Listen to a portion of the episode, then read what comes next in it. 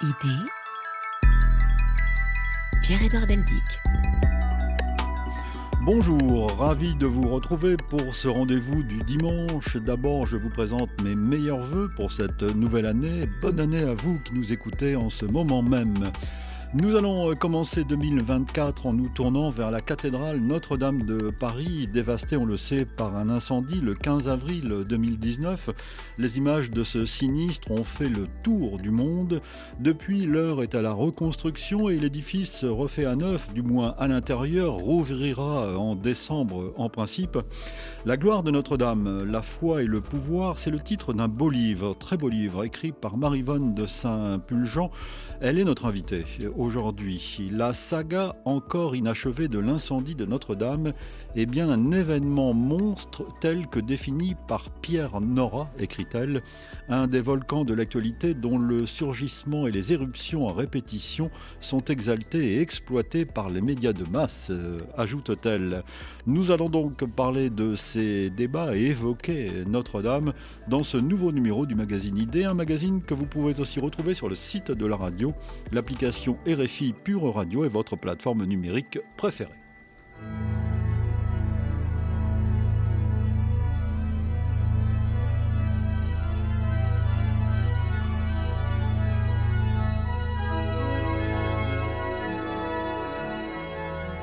Bonjour Marie-Vonne de Saint-Pulgent. Bonjour. Je suis ravi de vous accueillir euh, pour commencer l'année en votre compagnie. Je rappelle simplement que vous avez été directrice du patrimoine au ministère de la Culture et professeur associé de musicologie à l'université euh, Paris 4 également. Vous êtes l'auteur de nombreux livres, d'essais.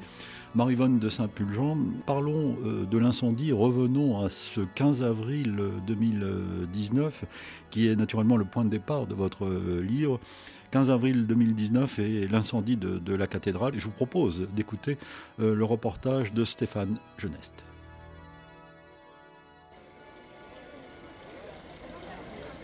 Près d'un millier de personnes se sont retrouvées place Saint-Michel à Paris. La cathédrale est à une centaine de mètres. Elle attire tous les regards. Les badauds, habitants du quartier et autres touristes sont debout, l'air hagard. Certaines personnes entonnent des chants à la Vierge Marie.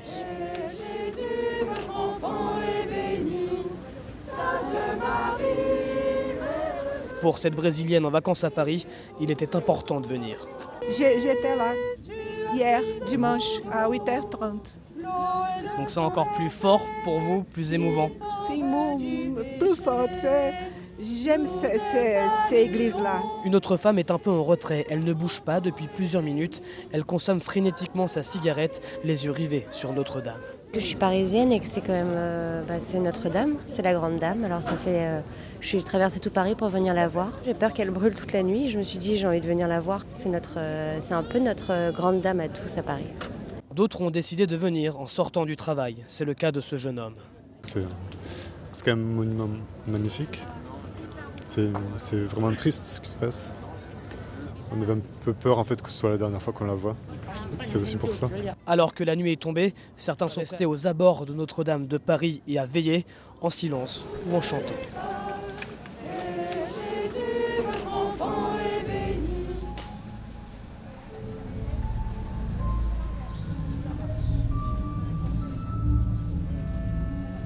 Marivonne de Saint-Pulgent, nous avons remonté le temps, donc euh, nous, avons écouté un reportage du 15 avril 2019. Nous avons tous été euh, frappés euh, par l'impact de cet incendie.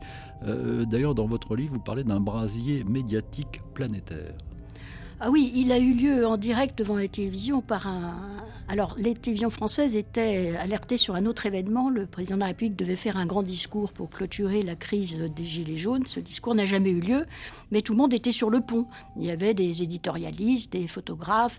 Euh, quant à Notre-Dame, elle était aussi sous le regard à cause du début de l'opération de la restauration de la flèche, qui avait beaucoup mobilisé aussi les photographes, les télévisions. Et donc, tout était prêt en France pour que ce soit effectivement un événement en direct. Mais euh, par ailleurs, euh, le moment où l'incendie se déclenche, qui est très proche de la nuit, euh, fait qu'il va avoir lieu en direct aussi devant la télévision de l'autre bout du monde et sur un fond nocturne qui exalte l'événement. Donc c'est très très photogénique et ça évidemment en plus les incendies ça fascine tout le monde, hein, on sait à quel point. Euh, et il y a eu ce suspense extraordinaire puisque on a vraiment cru qu'elle allait s'effondrer. Oui. Et, ce qui est notable, euh, Marie-Vonne de Saint-Fulgence, c'est d'entendre ces, témoignages de, Parisiens ou, d'étrangers euh, euh, à propos de, Notre-Dame qui, croyant ou pas, représente quelque chose. Oui, alors effectivement, et je pense que ça s'est accentué depuis.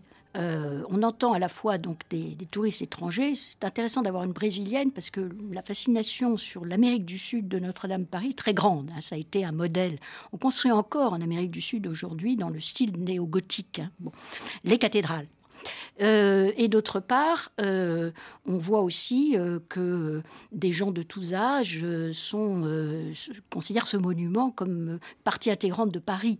Or, ça, c'est très vrai. Notre-Dame Paris, depuis l'origine, c'est la signature de Paris. C'est la signature de Paris pour, la, pour Paris, pour la France et aussi pour le monde entier. Or, Paris est une ville phare depuis très très longtemps, beaucoup plus longtemps que même le, 19e. Hein. Alors justement, peut-on euh, c'est une question euh, compliquée, semble-t-il. Euh, dater la naissance, sait-on à quel moment Notre-Dame est née? Alors, la, différentes cathédrales. Alors, la, cathédrale Notre-Dame, elle porte ce nom depuis l'époque carolingienne, depuis les, donc le, le 9e siècle. Euh, mais il y a une cathédrale dès le 4e siècle dans l'île de la Cité. On n'en a pas du tout la trace physique, mais on en a la trace dans les écrits. Euh, à cette époque, Lutèce est une capitale impériale, c'est une résidence impériale, parce qu'elle est proche de la frontière du nord avec les barbares, et l'empereur y réside, il a un palais impérial dans l'île de la Cité. Or, les cathédrales antiques sont toujours très proches des palais impériaux, dont l'enceinte fortifiée euh, permet de, la, mettre à l'abri des, des attaques. Donc, il y a une cathédrale au IVe siècle dans l'île de la Cité. Donc c'est l'origine de la cathédrale de Paris. Parce que revient souvent euh, la date, euh, enfin le, le, 12e siècle, quand on parle de, la cathédrale. Quoi correspond ce 12e siècle? Alors le 12e siècle, c'est l'érection, de, le début de la construction de la cathédrale gothique, celle euh, décidée par Maurice de Sully lorsqu'il est élu évêque en 1160. Donc ça, c'est la date à laquelle l'évêque de Paris, donc Maurice de Sully décide d'ériger une nouvelle cathédrale, ce qui est tout à fait extraordinaire dans le nouveau style, qui est le nouveau style gothique. On, passe du, de la cathédrale romane à la cathédrale gothique à ce moment. Or justement, il y a une cathédrale romane qui est attestée aussi, et cette cathédrale romane étant relativement neuve et en bon état. Donc ce qui est extraordinaire, c'est la décision de l'évêque de Paris de démolir une cathédrale en bon état pour en construire une autre totalement neuve. Ce n'est pas du tout ce qu'a fait l'abbé de Saint-Denis, l'abbé Sugère, qui lui a simplement modifié son abbaye romane pour lui adjoindre, pour l'agrandir et pour le, la surélever, pour y adjoindre des éléments gothiques. Maurice de Sully fait complètement litière de la cathédrale romane. Et ça, c'est un, une affirmation extraordinaire de puissance, d'audace. Hein. il va euh, raser une cathédrale en bon état, en si bon état qu'une partie de la statuaire a été remployée dans euh, le portail euh, de la cathédrale gothique. Est-ce que l'on sait pourquoi Maurice de Sully a voulu construire cette cathédrale? Est-ce que c'est par des, préoccupations religieuses ou pour affirmer une autorité? Ça reste un mystère. Ça a été critiqué. Hein. un de ces chanoines qui va ensuite être élu évêque, Pierre le Chantre, qui est un des plus célèbres chanoines de l'époque, lui reproche d'avoir dépensé une somme folle aux dépens des pauvres pour un acte d'égo, en fait d'affirmation. Alors d'abord, théologiquement, ça a un sens. Hein. c'est la puissance de l'Église se lit dans les cathédrales. Voilà. Ça correspond aussi à tout ce que Georges Duby a expliqué sur le basculement. Dans le temps des cathédrales. Voilà, dans le temps des cathédrales, qui est un ouvrage majeur. 1976. Euh, voilà, mm. qui, explique le basculement du pouvoir religieux des abbés vers les évêques. C'est euh, le moment où les, cités deviennent très importantes, surtout celle de Paris, à cause de, toute la riche plaine qu'il y a autour et des revenus. Vous savez, le, la cathédrale, c'est la fille des moissons, voilà. Mais c'est aussi un grand centre commercial, donc il en a les moyens premièrement. Mais je pense aussi, mais ça c'est une intuition personnelle, que ça s'inscrit aussi dans une, une affirmation de puissance de l'Église de Paris par rapport aux ambitions impériales de la papauté. Ça s'inscrit dans un long conflit compliqué au sein du monde religieux entre euh, l'empereur germanique, le pape et les églises locales, dans lesquelles est impliqué également le roi capétien. Ça, ça correspond, l'érection si ambitieuse de la cathédrale correspond aussi à la montée en puissance du pouvoir capétien. Et il y a encouragement. Le, roi de l'époque, Louis le Gros, aime beaucoup Maurice de Sully. C'est lui qui a recommandé sa nomination. Il y a une espèce d'alliance entre l'évêque et le roi pour l'affirmation de la puissance du royaume et de son Église majeure. Est-ce qu'il n'y a, a, pas euh, également un peu de mysticisme dans cette euh, démarche? Bien sûr, encore une fois, théologiquement, l'élévation d'une cathédrale, la puissance de ses tours, tout ça, il y a une explication théologique très, très intéressante d'ailleurs d'un des textes de l'époque qui montre que c'est quand même la puissance de Dieu qui évoque la puissance de son Église. Vous écrivez, euh, Marie-Vonne de Saint-Pulgent, ce serait donc par enthousiasme mystique que Maurice de Sully aurait décidé de construire, quoi qu'il en coûte, entre guillemets, la plus longue, la plus large et la plus haute des cathédrales gothiques de première génération. là, je voulais vous citer pour donner des chiffres aussi, 127 mètres de long, 43 mètres, 43 euh, mètres et demi de, façade et 48 mètres de largeur, des voûtes à 33 mètres et des tours à 69 mètres, une emprise totale au sol de 5500 mètres carrés, une capacité d'accueil de 7000 fidèles. Le décor est planté. Oui, alors c'est un décor chiffré. Le quantitatif caractérise de façon très amusante d'ailleurs la cathédrale de Paris depuis l'origine jusqu'à nos jours. Mais vous dites aussi que ce qui a frappé euh, très vite, c'est son élégance aussi. Oui, alors ça c'est extraordinaire parce que c'est une cathédrale qui est à la fois massive et élégante et qui va d'ailleurs euh, un peu symboliser l'élégance parisienne. Euh, très, très tôt, et même la séduction féminine. Hein, le, la, statue de Salomé est considérée comme la, un peu le, début du mythe de la femme parisienne. Mmh. Et dans toute l'Europe, ce modèle va prévaloir. On va inviter les architectes parisiens à venir euh, faire des, cathédrales en Europe, en Allemagne, par exemple, à l'image de la cathédrale parisienne. Et il va y avoir, elle va, elle va faire modèle sur toute une série de, de, sujets d'ailleurs. Euh, ses tours, euh, son chevet, ses arcs-boutants, mais aussi euh, certains éléments de son décor intérieur et extérieur. Donc sa statuaire, mais aussi ses grandes rosaces, alors elles, qui sont postérieures, qui sont 13e siècle. Et donc c'est véritablement un modèle architectural. Et ce qu'on a découvert grâce au chantier, un modèle technique aussi, car c'est aussi le lieu de, nombreuses innovations techniques, d'audace extraordinaire, qui vont devenir, euh, là aussi, qui vont être généralisées dans les cathédrales de les générations suivantes. Élégance, mais aussi euh, un, intérieur euh, plutôt sombre, remarqué très tôt. Si. Oui, alors ça, c'est un reproche qu'on fait très vite, puisque l'art gothique est quand même l'art de la lumière. il y aura ces réserves quand même qui feront qu'on ne l'admirera pas complètement, c'est qu'elle est obscure elle est sombre. Et, euh, alors, pourquoi? Ça, c'est dû à des éléments architecturaux aussi. C'est une cathédrale qui a des tribunes. Alors, comme elle était particulièrement haute, pour assurer sa statique, on a fait euh, ceinture et bretelles. On a mis à la fois des tribunes qui la confortent à l'intérieur, des contreforts à l'extérieur, des arcs-boutants. Ils n'étaient quand même pas très sûrs qu'avec cette hauteur extraordinaire, ça tiendrait le coup. Donc, il y a des tribunes à l'intérieur qui permettent aussi d'accueillir plus de monde. Hein. C'est aussi euh, la capacité de la cathédrale, mais qui obscurcissent euh, et quoi qu'on ait fait pour, essayer d'éclaircir davantage, ça va rester un problème durable. Il faut lire votre livre qui est absolument passionnant, qui est un livre d'histoire, euh, pas, seulement, euh, mais un livre d'histoire. Vous nous expliquez l'évolution de la cathédrale euh, à travers les siècles par Yvonne de Saint-Pulgent. Il faut dire que le Paris où se dressait Notre-Dame était un Paris tout à fait différent de celui que nous connaissons, ah jusqu'aux travaux de, du baron Haussmann. Oui, en tout cas jusqu'à la fin du XVIIIe siècle. C'est-à-dire c'est un Paris très dense, hmm. qui est très bien décrit d'ailleurs par Victor Hugo dans le chapitre qu'il a intitulé euh, Paris à vol d'oiseau. Hein. C'est un tissu dense et la cathédrale est enserrée de toute une série de, de maisons. Il y a le, quartier canonial, il y a, il y a l'hôtel Dieu à côté. Et en fait, ce qui se voit, c'est la flèche et les tours. On ne voit pas tout le bas. On voit pas du tout les arcs-boutants. Et euh, mais ça, c'est caractéristique des cathédrales de l'époque. Euh, il y a, l'école, il y a, comme a dit Erland Brandebourg, c'est un, ensemble cathédral. Il y a aussi beaucoup d'églises. C'est-à-dire qu'on découvrait la cathédrale vraiment au pied de, de, l'édifice. Et c'était l'émerveillement. Euh, oui, de la statuaire en particulier. C'est pourquoi les, portails sont si décorés. Il y a une espèce de déblouissement. Et puis aussi, c'est une leçon théologique. Parce que c'est un, le peuple des fidèles euh, n'est pas un peuple qui lit. Donc il faut euh, lui raconter l'évangile par la statuaire.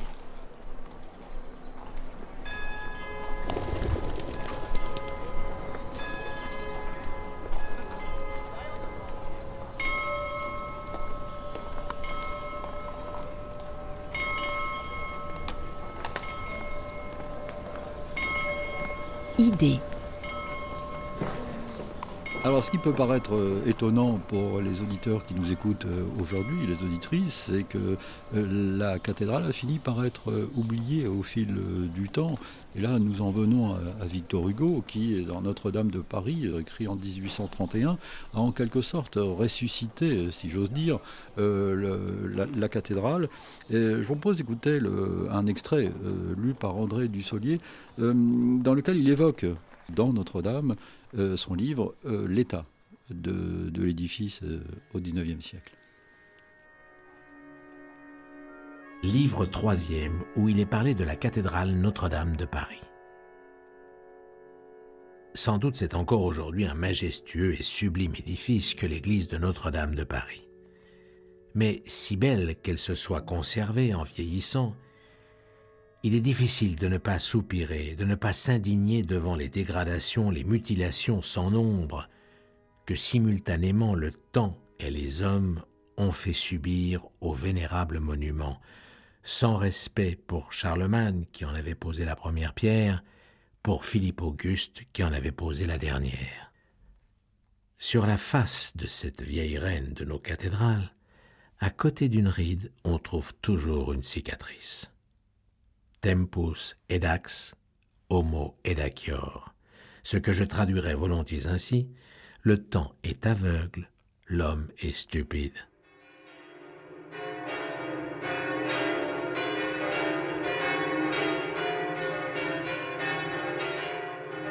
Nous écoutons les cloches de la tour nord de Notre-Dame. Euh, Marivonne de Saint-Pulgent, vous avez souri en écoutant euh, Victor Hugo oui, c'est à cause de Charlemagne, bien sûr. Euh, ça n'est pas la cathédrale carolingienne, mais enfin ça c'est le, les accommodements de Victor Hugo avec la réalité. Ça lui plaît d'évoquer Charlemagne, je pense, qui est euh, quand même une figure très populaire au XIXe siècle et qui est d'ailleurs présente, en fait, je pense, dans la statuaire de, Notre-Dame, euh, sur une statue qui, quelquefois, est considérée comme étant l'empereur Constantin et d'autres fois l'empereur Charlemagne. Je pense que, alors d'abord, il y a identification entre ces deux personnages. Charlemagne porte la couronne impériale de Constantin, mais c'est plus probablement Charlemagne qu'on voit. Et il décrit une cathédrale euh, à l'abandon ah, elle l'est à l'abandon. En 1831, euh, il y a le temps comme il en parle, et puis bien sûr euh, les dégradations volontaires. Euh, il faut bien savoir qu'elles commencent avant la Révolution. Ces dégradations, elles commencent au XVIIIe siècle. Hein. les chanoines de Notre-Dame-Paris ont pas mal vandalisé. Ils ont en particulier bazardé, pardon pour cette expression, euh, une grande partie des verrières médiévales qui étaient certainement des chefs-d'œuvre. si on voit ce qui s'est passé à Chartres ou ce qui reste de, des verrières médiévales, c'est-à-dire les deux grandes rosaces des transepts de Notre-Dame de Paris, pour les remplacer par des verres blancs, parce que justement, ils trouvaient que la cathédrale était trop noire, et donc ils voulaient mieux voir, euh, etc. Ça, c'est du vandalisme pur. Ils en ont fait bien d'autres. Ils ont aussi euh, euh, retiré tout l'appareil de chimère et de gargouille qui existait depuis l'origine, et qui a été ensuite recréé par Viollet-le-Duc. Et puis, il y a les dégradations révolutionnaires, la principale étant la disparition de la Galerie des Rois. Mais lorsque Viollet-Duc euh, est appelé à restaurer la cathédrale, euh, c'est bien pire encore, une partie de la façade menace de s'effondrer. Alors nous allons parler dans un instant de Viollet-le-Duc, euh, auquel vous consacrez un, long chapitre, Eugène Viollet-le-Duc, évidemment personnage central dans la restauration de, de Notre-Dame. Mais je voudrais euh, rester sur euh, euh, l'histoire de, Notre-Dame durant les premiers siècles. Vous nous expliquez dans ce livre que cette, cette cathédrale fut un centre, fut longtemps un centre intellectuel. Ah oui, euh, c'est pour ça que d'ailleurs elle est glorieuse avant la cathédrale gothique. Euh, le, la gloire intellectuelle de Notre-Dame de Paris euh, date en fait du XIe siècle, donc la cathédrale gothique est XIIe, hein. et c'est une école intellectuelle déjà célèbre. le plus célèbre de ses maîtres de cette époque, c'est Abélard. Mais ce n'est pas du tout le seul en réalité. Et la grande gloire intellectuelle de Notre-Dame de Paris va durer jusqu'à la Renaissance. Elle est considérée comme le principal centre théologique euh, au Moyen Âge, et une grosse partie des plus grands papes du Moyen Âge sortent de l'école de Notre-Dame. Et c'est aussi la mère de l'Université de Paris, euh, pas seulement en théologie, donc euh, en arts libéraux. Et d'ailleurs, pour nous, les musiciens et les musicologues, elle est célèbre pour une autre raison, c'est pour son œuvre en matière de, polyphonie chantée. C'est là que se crée la musique occidentale moderne. Écoutons d'ailleurs l'extrait d'une musique de Perrotin euh, interprétée par l'ensemble Gilles Binchois. Écoutons.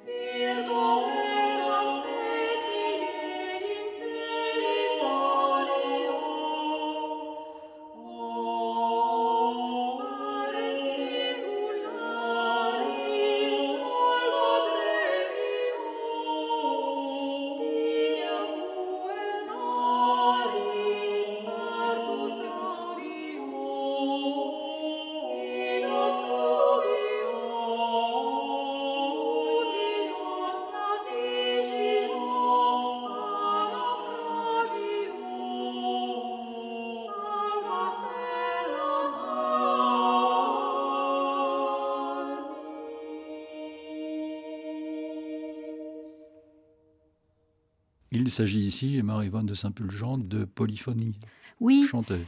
C'est de la polyphonie chantée et mesurée, hein, parce que la polyphonie chantée ne n'est pas Notre-Dame. Ce qu'invente Notre-Dame, c'est la, la, mesure, le rythme qui permet de se retrouver de façon consonante, puisque c'est une, en fait, c'est largement improvisé. Euh, c'est très peu écrit comme musique, mais il n'y a pas de système d'écriture avant Notre-Dame de Paris, parce que Notre-Dame de Paris invente aussi l'écriture de cette polyphonie, qui va permettre aux grandes musiques de, de Notre-Dame de circuler dans toute l'Europe. On les retrouve dans les manuscrits de toutes les grandes abbayes, toutes les grandes cathédrales, et ça va diffuser le chant de l'école de Notre-Dame dans l'Europe entière. Et là, il s'agit de chants du XIe siècle. Hein. Ou euh, si Perrotin, c'est XIIe. Hein. Euh, Perrotin, le grand, et euh, qui est le, qui, il y a, il y a d'abord Maître Albert, le premier musicien connu identifié. Ensuite, vous avez Léonin et Perrotin. Et c'est Perrotin d'ailleurs qui, transmet les musiques de Léonin. Mais Perrotin développe pour la première fois des polyphonies à quatre voix. Et il est contemporain euh, de la construction de la cathédrale gothique et, euh, en particulier d'un évêque, euh, un autre Sully, qui est le deuxième évêque Sully, mais qui lui est de race royale, et qui souhaite réaffirmer, et le fait notamment aussi par la polyphonie chantée, la, plénitude de pouvoir d'un évêque de Paris. Là aussi, ce qui est interpellé, c'est le pape qui, à, la même époque, revendique être le seul évêque euh, à pouvoir euh, à, avoir la plénitude du pouvoir spirituel et temporel, et donc avoir l'autorité sur les autres évêques. À cette époque, l'évêque de Paris refuse cette suprématie du pape l'école de Notre-Dame, qui est aussi une école de philosophie. Vous nous expliquez euh, qu'à l'époque, euh, au Moyen Âge, il y avait toute une polémique, une querelle autour de ce qu'on appelait les universaux, c'est-à-dire la différence entre le concept qui définit une chose et la singularité de la dite chose. Voilà, alors ça c'est le, la grande controverse du Moyen Âge qui va durer très très longtemps, hein, puisque euh, vous avez en particulier un célèbre théologien euh, qui a été qui est illustré, enfin qui est présent dans le nom de la rose, enfin derrière le nom de la rose, euh, Umberto Eco dit que son personnage de dominicain c'est Guillaume de Cam, et en fait cette querelle va durer jusqu'au XIVe siècle, et elle elle elle, elle, elle est redevenue un sujet pour les philosophes au XXe siècle c'est là effectivement cette fameuse querelle des universaux pour savoir qu'est-ce qui précède la chose ou le non. Voilà, avec des, des partis opposés. Et derrière les partis, il y a des, sujets très très importants pour l'Église, sont est-ce que euh, c'est Dieu qui inspire tous les concepts euh, ou, et puis aussi des partis politiques, parce que derrière tout ça, vous avez le roi qui se range derrière l'un des, l'un des partis philosophiques et euh, la, dynastie qui s'oppose à la dynastie capétienne qui se range derrière l'autre. Donc il y a des enjeux terribles de pouvoir temporel derrière tout ça. Et Abélard va s'illustrer dans cette querelle en proposant une troisième voie, une voie du compromis. Alors comme, tout le monde, comme toujours, quand vous proposez un compromis, les deux autres parties vont se liguer contre lui, il sera accusé d'hérésie, il mourra juste à temps pour éviter le procès d'Inquisition. Marie-Vonne de Saint-Pulgent, vous venez d'y faire allusion. Notre-Dame fut aussi et toujours un centre politique, en quelque sorte. Hein. Il faut, nous faut parler de, évoquer la relation euh, entre le pouvoir spirituel et le pouvoir euh, temporel, euh, avec comme cadre Notre-Dame, dès, dès, dès la monarchie, dès le début. Oui, immédiatement. D'abord, je pense qu'il faut quand même se souvenir que le monde religieux est un monde de pouvoir de, au, Moyen Âge. Tout de suite. Euh, et, euh, et euh, avec des, des, une dimension quand même... Pour l'époque, c'est tout le monde connu qui est concerné par la question de pouvoir au sein du monde religieux. Et cette question est double. Elle, est, elle se fait à l'intérieur du monde religieux, alors euh, avec les abbés contre les évêques, euh, les évêques entre eux, euh, les deux théocraties, enfin les deux, le centre de Rome contre celui de, l'Église grecque, hein, et tout ça rythmé par des conciles, etc. Mais vous avez une autre question qui est l'affrontement entre le pouvoir temporel et le pouvoir spirituel, là aussi au sein des nations, entre les églises locales et leurs souverains locaux, mais aussi sur le plan européen, puisque euh, il y a une, une lutte pour la domination du monde chrétien entre le pouvoir temporel incarné par l'empereur, le Saint-Empire romain, et le pape, chacun revendiquant la suprématie pour l'autre. Et Notre-Dame va être, euh, Marie-Vonne de Saint-Pulgent, le, le, lieu où va s'affirmer ce qu'on appelait à l'époque, et ce qu'on appelle toujours d'ailleurs le gallicanisme, c'est-à-dire la, la, religion catholique française. Et vous nous expliquez que c'est à Notre-Dame qu'ont eu lieu les premiers états généraux, c'était le 10 avril 1302 au sujet justement du, gallicanisme, Oui, oui, ça c'est l'époque où Philippe le Bel affronte aussi les ambitions du pape et il réunit pour la première fois les trois ordres, enfin les bourgeois, enfin le tiers, le tiers état est représenté uniquement pour les bourgeois parisiens, hein.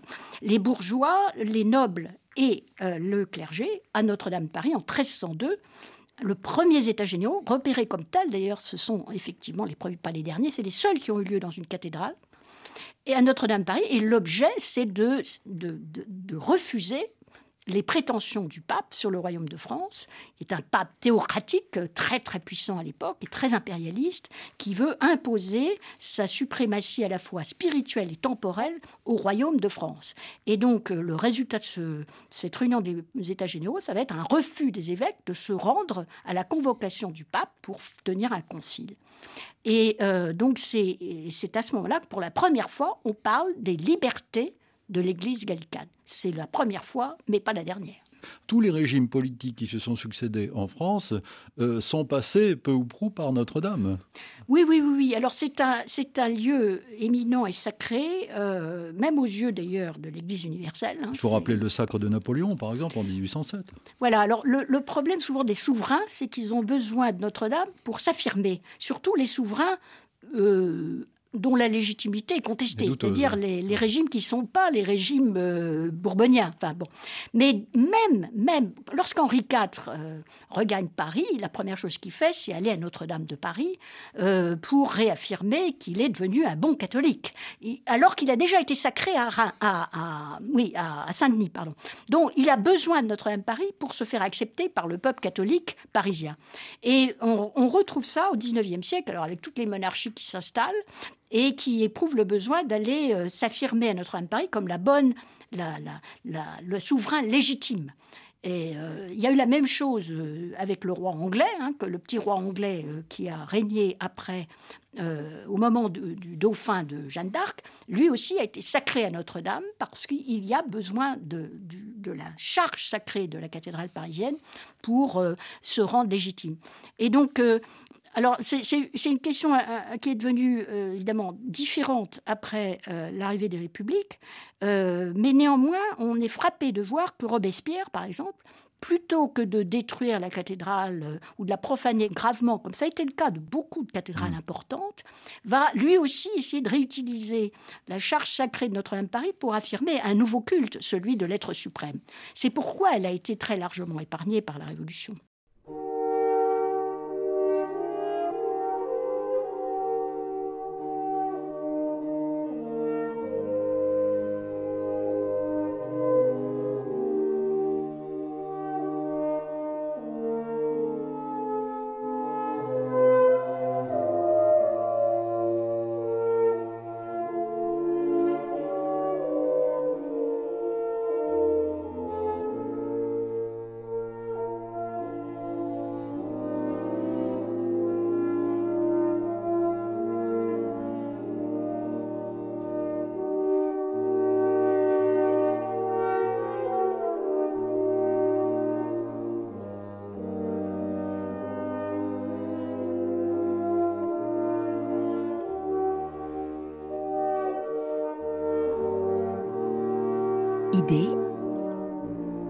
La parole à ceux qui pensent le monde.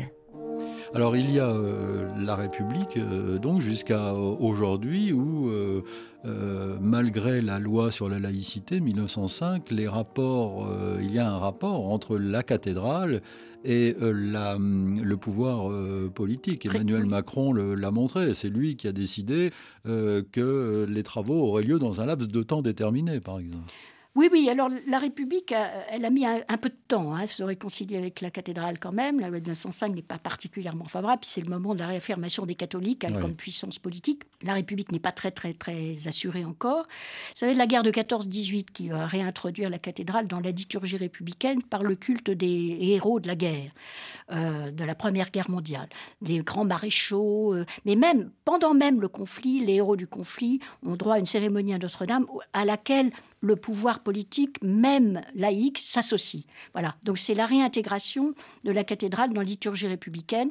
Et cette réintégration est, a parfaitement achevé après la Seconde Guerre mondiale, lorsque le général de Gaulle, arrivant à Paris en 1944, euh, célèbre la libération de Paris annonciatrice la libération de la France. Eh bien, précisément, Marie-Vonne de Saint-Pulgent, je propose d'écouter une évocation des obsèques nationales de Charles de Gaulle. C'était le 12 novembre 1970 euh, en la cathédrale euh, Notre-Dame, alors que lui n'avait, euh, a été enterré en toute simplicité à Colombey des Églises, on le sait. Donc évoquons cette cérémonie, ces, ces obsèques nationales, le 12 novembre 1970.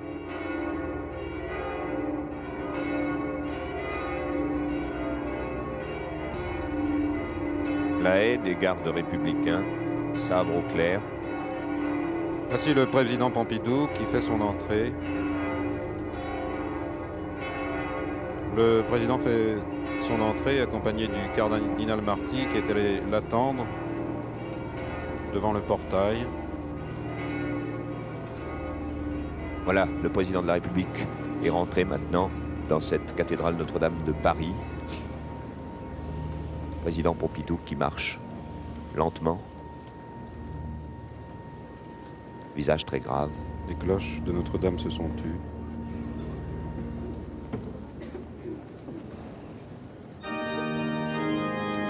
Et c'est l'orgue de Pierre Cochereau.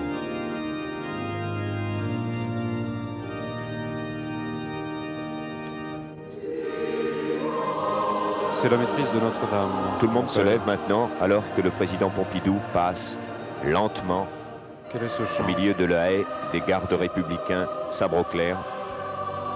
C'est un choral de la Passion selon Saint Matthieu de Bach que la chorale vient d'entonner pendant que le cortège s'avance vers l'hôtel. Président Pompidou fait face au cœur.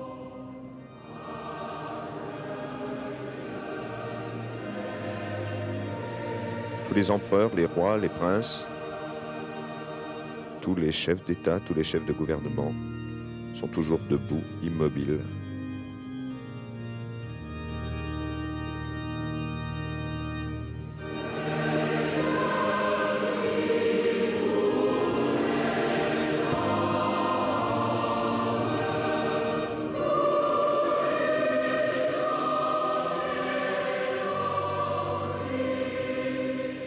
Marivonne de Saint-Pulgent, cette euh, archive nous dit beaucoup de choses sur les rapports entre la République et, le pouvoir spirituel, la, cathédrale.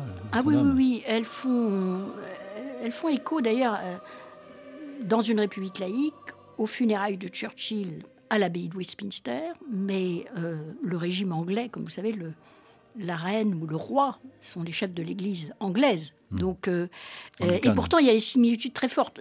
Le général de Gaulle assiste d'ailleurs aux funérailles de Churchill. Alors, la grande différence, c'est qu'il n'y a pas de corps, hein, puisqu'il s'agit ici d'un service solennel puisque le général n'a pas voulu euh, de funérailles officielles.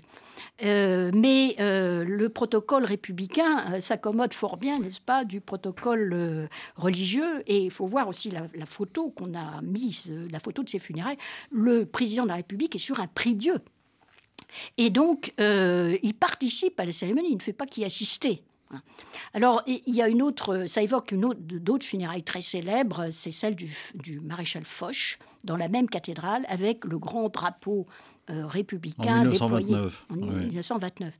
Donc on voit à quel point la liturgie républicaine s'est euh, assimilée, s'est annexée euh, le sacré de la cathédrale et pourquoi c'est important aussi. Il n'y a pas que des funérailles de, militaires. Alors le, général est à la fois un chef d'État et le vainqueur, enfin le héros de la libération de la France. Hein. Donc c'est à la fois le, héros militaire et aussi euh, un chef d'État. Et puis il y a l'orgue. Nous écoutions euh, l'orgue euh, lors de cette cérémonie. Alors l'orgue, le grand orgue de Notre-Dame. Avec Pierre Cochereau à l'époque. Oui, parce que euh, c'est aussi euh, la, cathédrale de Paris, c'est aussi deux, autres histoires très importantes. C'est le règne de l'orgue euh, qui commence au XVIIIe siècle et qui se prolonge au XIXe, au XXe, avec le grand orgue majeur de Caville-École. C'est aussi une autre chose qu'il faut évoquer, c'est l'éloquence sacrée avec bien sûr l'accordaire, hein, mais euh, qui continue encore aujourd'hui et qui a commencé dès Maurice de Sully, qui est un des plus grands prédicateurs de son époque, et où vous avez ce magnifique sermon de Bossuet, là encore devant un héros mort, l'éloge du prince de Condé, enterré à Notre-Dame, à la fois comme prince du sang et comme grand condétière, là encore un libérateur de la France. Il nous faut terminer cette émission, Marivonne de Saint-Pulgent, euh, en parlant donc d'Eugène Viollet-le-Duc, euh, qui a beaucoup fait pour euh, la, cathédrale, c'est lui, grâce à lui, qu'il y a une flèche. C'est grâce, à lui, c'est grâce à lui même qu'il y a encore une cathédrale gothique, car encore une fois, quand il commence à intervenir, euh, la façade est sur le point de s'effondrer euh, sur le parvis, et les premiers travaux, avant même le vote par le Parlement de la loi qui va permettre de financer les travaux, sont des travaux d'urgence pour empêcher le, premier étage de tomber. Alors là, nous sommes à nouveau au 19e siècle, hein, Eugène Viollet-le-Duc, 1814-1879, et Eugène Viollet-le-Duc qui a marqué l'architecture. Oui. C'est un, homme extrêmement important. Moi, je n'hésite pas à le qualifier de génie.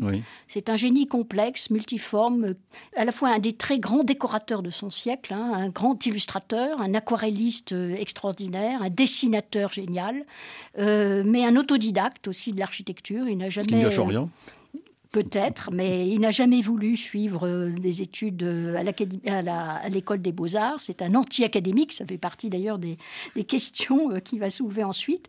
Et, c'est un théoricien, un écrivain. Enfin bon, les livres qu'il écrit sur l'histoire de l'architecture sont des best-sellers du 19e siècle. Ils ont circulé dans le monde entier. Et comme a fait observer l'un de ses lecteurs euh, de langue anglaise, c'est pas la peine de lire le français pour comprendre Viollet-le-Duc parce qu'il y a des dessins partout et que n'importe quel architecte comprend tout de suite de quoi il parle en regardant ses dessins. Ce qu'il faut préciser, c'est que cette flèche, euh, c'est une restauration de, de, la flèche qui avait été disparue et lui a fait renaître cette flèche. Voilà. Dans le style qui est le sien. Voilà. Il y a dès le départ une flèche gothique. Elle est dès le départ placée euh, dans le cœur, enfin au centre, à l'aplomb du cœur. Euh, à la croix du transept, comme on dit, et pas sur les tours, comme dans beaucoup de cathédrales de l'époque. C'est ça aussi une des originalités de la cathédrale et qui fait que sa silhouette est tout de suite reconnaissable. Mais cette flèche est ruinée par le temps et aussi par une mauvaise conception, comme le démontrera Viollet-Duc. Et en fait, elle est, elle est déposée pendant la Révolution. Alors, c'est pas du vandalisme, c'est elle menace de s'écrouler. Et alors, Viollet-Duc va analyser les raisons pour lesquelles cette flèche n'a pas survécu au temps et il va construire une nouvelle flèche au même endroit, exactement au même emplacement, mais avec des dispositifs d'arrimage à la charpente qui vont faire qu'elle va, elle, résister. Voilà. Résister au, euh, vent, parce qu'à cette hauteur, c'est ça qui, menace.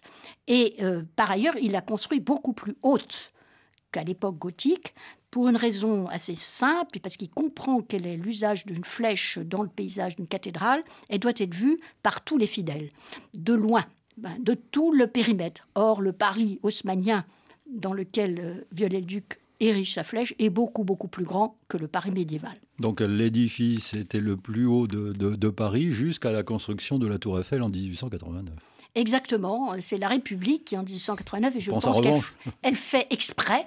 Le roi avait toujours veillé à ne jamais monter aussi haut que les tours et la flèche, mais évidemment la République, euh, elle, elle fait carrément trois fois plus haut tout de suite. Alors Viollet-le-Duc, euh, qui dans son dictionnaire, vous le citez, euh, Marie-Vanne, écrit ceci, et il faut s'arrêter un instant sur sa conception de la, restauration, une phrase célèbre, semble-t-il, dans le milieu de l'architecture. Restaurer, écrivait-il, écrit-il, restaurer un édifice, ce n'est pas l'entretenir le réparer ou le refaire, c'est le rétablir dans un état complet qui peut n'avoir jamais existé à un moment donné. Oui, alors elle a été très mal interprétée. D'abord, il faut voir que si Viollet-le-Duc fait cette définition, c'est parce que, comme il le signale juste avant, c'est un mot moderne. Et donc, il faut l'expliquer voilà, à ses lecteurs. Donc, c'est pas pour refaire une théorie de la restauration, parce qu'il n'y a pas de théorie de la restauration à l'époque. Donc, il explique le, sens de ce mot. Et en fait, ça lui a été, euh, c'est devenu une, une, un peu un péché de sa part, parce qu'on a compris qu'il inventait ces restaurations. C'est pas du tout ce qu'il veut dire. Il veut dire que une fois restauré, l'édifice va apparaître d'une façon qui n'est jamais apparue auparavant, puisqu'il va rétablir une unité de temps là où il n'y en avait pas. Et on peut prendre le cas du chantier tel qu'il va ouvrir dans un an. Bien sûr. Euh, comme l'a très bien dit le président de la République, elle sera plus belle qu'avant. Euh, pourquoi? Parce qu'elle va être dans un état tel que personne ne l'aura vue comme ça. Parce qu'elle sera neuve dans toutes ses parties, y compris les parties les plus récentes. Cet état n'a jamais existé auparavant. C'est la première fois qu'on la verra comme ça. Et donc Viollet-le-Duc a factuellement raison quand il fait cette définition de la restauration, et ça ne veut pas du tout dire qu'il invente ou qu'il complète, ou etc. C'est pas du tout, parce que la suite de l'article montre, euh, étudie de façon très casuistique tous les cas dans lesquels se trouve l'architecte lorsqu'il est face à des problèmes de restauration. Il a beaucoup été euh, critiqué, euh, notamment pour son style, justement, néo-gothique. Oui, alors, euh, il n'est pas néo-gothique, il restaure le gothique, donc il refait du gothique. Il euh, faut bien voir que le Notre-Dame de Paris, Viollet-Duc sont les inventeurs de la restauration, de la théorie de la restauration, et ça a été un chantier école. Ça avait été un chantier école au Moyen Âge pour l'architecture contemporaine de l'époque. C'est un chantier qui a testé toutes les solutions ensuite reprises par les cathédrales du XIIIe siècle dans le monde entier. Mais c'est à nouveau un chantier école au XIXe siècle, cette fois-ci pour la question de la restauration des monuments gothiques, sur lequel on faisait n'importe quoi quand même. Certains de ces éminents confrères, tous diplômés de l'Académie des Beaux-Arts, avaient quand même fait s'écrouler euh, euh, la tour de Saint-Denis, Vézelay était en train de tomber. Euh, voilà, il y avait des restaurations épouvantables, dont Victor Hugo parle d'ailleurs pour les critiquer violemment dans Notre-Dame de Paris. Viollet-le-Duc va établir une doctrine sur le chantier de Notre-Dame de Paris. Donc il invente effectivement la théorie de la restauration. Mais comme architecte, c'est un architecte moderne. Il n'a jamais construit son propre chef en néo-gothique. Euh, c'est au contraire, il cherche au contraire l'architecture qui va être contemporaine de son temps. Pour conclure notre conversation, Marie-Vanne de Saint-Pulgent, il faut euh, euh, rappeler qu'il y a eu une polémique après l'incendie, lorsqu'il s'agit de reconstruire, savoir s'il fallait reconstruire la, flèche à l'identique ou s'il fallait inventer quelque chose. oui. Oui, oui. Alors, d'ailleurs, euh, là aussi, on a instrumenté Viollet-Duc. je crois que c'est Jacques Lang qui a dit il faut faire comme Viollet-Duc. Il a inventé sa flèche, donc il faut en inventer une autre. Mais il n'invente pas la flèche. Il la construit par rapport à des modèles qui existent et qui sont, par exemple, Amiens, etc. Et il fait donc une restitution d'une flèche gothique, mais adaptée à la situation de la cathédrale qui a changé depuis. Par ailleurs, les, les, moyens mis à la disposition du chantier de restauration de Notre-Dame ont permis à des équipes techniques de tester euh, la résistance de la flèche de Viollet-le-Duc au vent dans une période de changement climatique. Et la conclusion surprenante, avec un appareil technique extraordinaire, informatique ou tout, c'est qu'il faut la reconstruire exactement comme elle était parce qu'elle va résister à tout. Voilà, donc chapeau Viollet-le-Duc, parce qu'avec simplement une règle et un crayon, il avait trouvé la bonne forme définitive de la flèche. Vous concluez votre livre, Marie-Vonne de Saint-Pulgent, en écrivant ceci rechargé en sacralité, en profondeur historique et en résonance émotionnelle, auréolé d'une gloire désormais planétaire, la mère de nos cathédrales redevient pour toutes les générations et tous les pays l'incarnation majestueuse et familière de l'identité de la France.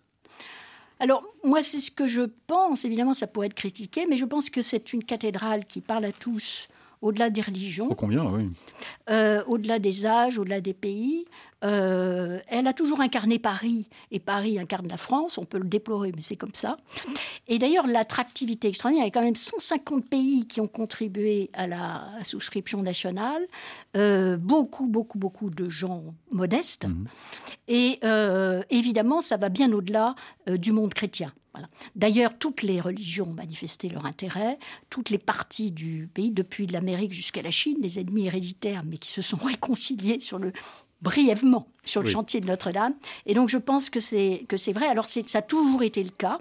Et d'ailleurs le, public qu'on a entendu tout à l'heure faisait pas référence à la dimension religieuse, euh, mais au fait que c'est une cathédrale qui appartient à tous. Et je pense que l'incendie, en faisant craindre qu'elle disparaisse, a, donné à cette cathédrale ce qui lui manquait un peu, c'est-à-dire elle n'avait jamais vraiment sérieusement souffert. Elle n'avait jamais, elle paraissait inaltérable, indestructible, elle avait échappé à tout. Là, le fait qu'elle est passée très près d'une disparition euh, fait qu'elle est devenue plus chère à tout le monde, plus chère au cœur de tout le monde. Elle a souffert et elle est devenue sympathique. Merci Marivonne de Saint-Pulgent. Je dois vraiment, vraiment vous remercier pour ce livre euh, qui est un très très beau livre qui s'intitule La gloire de Notre-Dame, la foi et le pouvoir. Un, livre édité euh, chez Gallimard dans la bibliothèque illustrée des histoires. Merci à vous. Idée réalisée évidemment par Vanessa Rovensky. Nous vous donnons rendez-vous samedi prochain pour une semaine d'actualité à 17h10 temps universel, 18h10 en France donc, et à la même heure pour un nouveau numéro d'idées dimanche. Dans un instant, les dernières nouvelles du monde sur RFI.